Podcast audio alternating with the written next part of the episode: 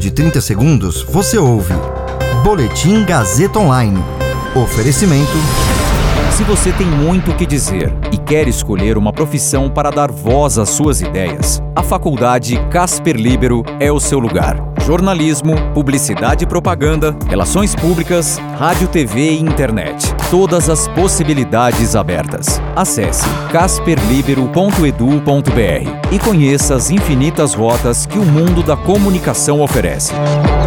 Comunicação é mais do que uma escolha, é um modo de existir. Agora você fica bem informado e atualizado. Está no ar o Boletim Gazeta Online. Justiça de São Paulo libera demolição de setor do estádio do Pacaembu e recusa pedido para anular concessão do complexo esportivo.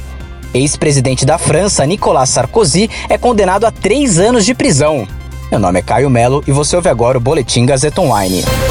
A Justiça de São Paulo recusou o pedido da Associação de Moradores Viva Pacaembu para anular o contrato de concessão do complexo do Pacaembu e autorizou a demolição do tobogã, setor em que os preços dos ingressos eram os mais baratos do estádio. A decisão foi tomada pela juíza Maria Gabriela Pavlopoulos no dia 25 de fevereiro.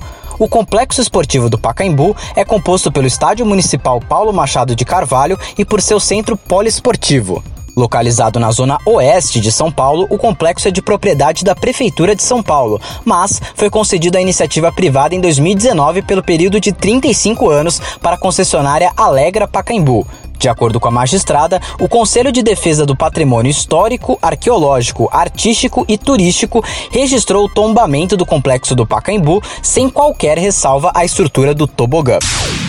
O ex-presidente francês Nicolas Sarkozy foi condenado a três anos de prisão por corrupção e tráfico de influência e se tornou o primeiro ocupante do Palácio do Eliseu a ser condenado à prisão. Sarkozy foi sentenciado em um caso de suborno a um juiz em troca de informação privilegiada sobre uma investigação da sua campanha presidencial na França. O ex-presidente pode recorrer da sentença. Apesar da condenação, o Tribunal Correcional de Paris decidiu que dois dos três anos da sentença estão isentos de cumprimento e o terceiro ano da condenação pode ser convertido em prisão domiciliar ou vigilância com uso de tornozeleira eletrônica. A investigação começou após conversas telefônicas obtidas pela polícia em 2014 entre Sarkozy e seu advogado revelaram o contato com Azibert, então membro do Supremo Tribunal, para obter informações em um processo contra o ex-presidente.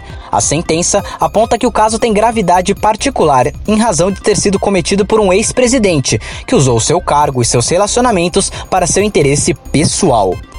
Esse boletim contou com o suporte técnico de Agnoel Santiago, supervisão técnica de Roberto Vilela, coordenação Renato Tavares, direção da Faculdade Casper Liber e Gazeta Online, Wellington Andrade. Você ouviu Boletim Gazeta Online. Para saber mais, acesse radiogazetaonline.com.br.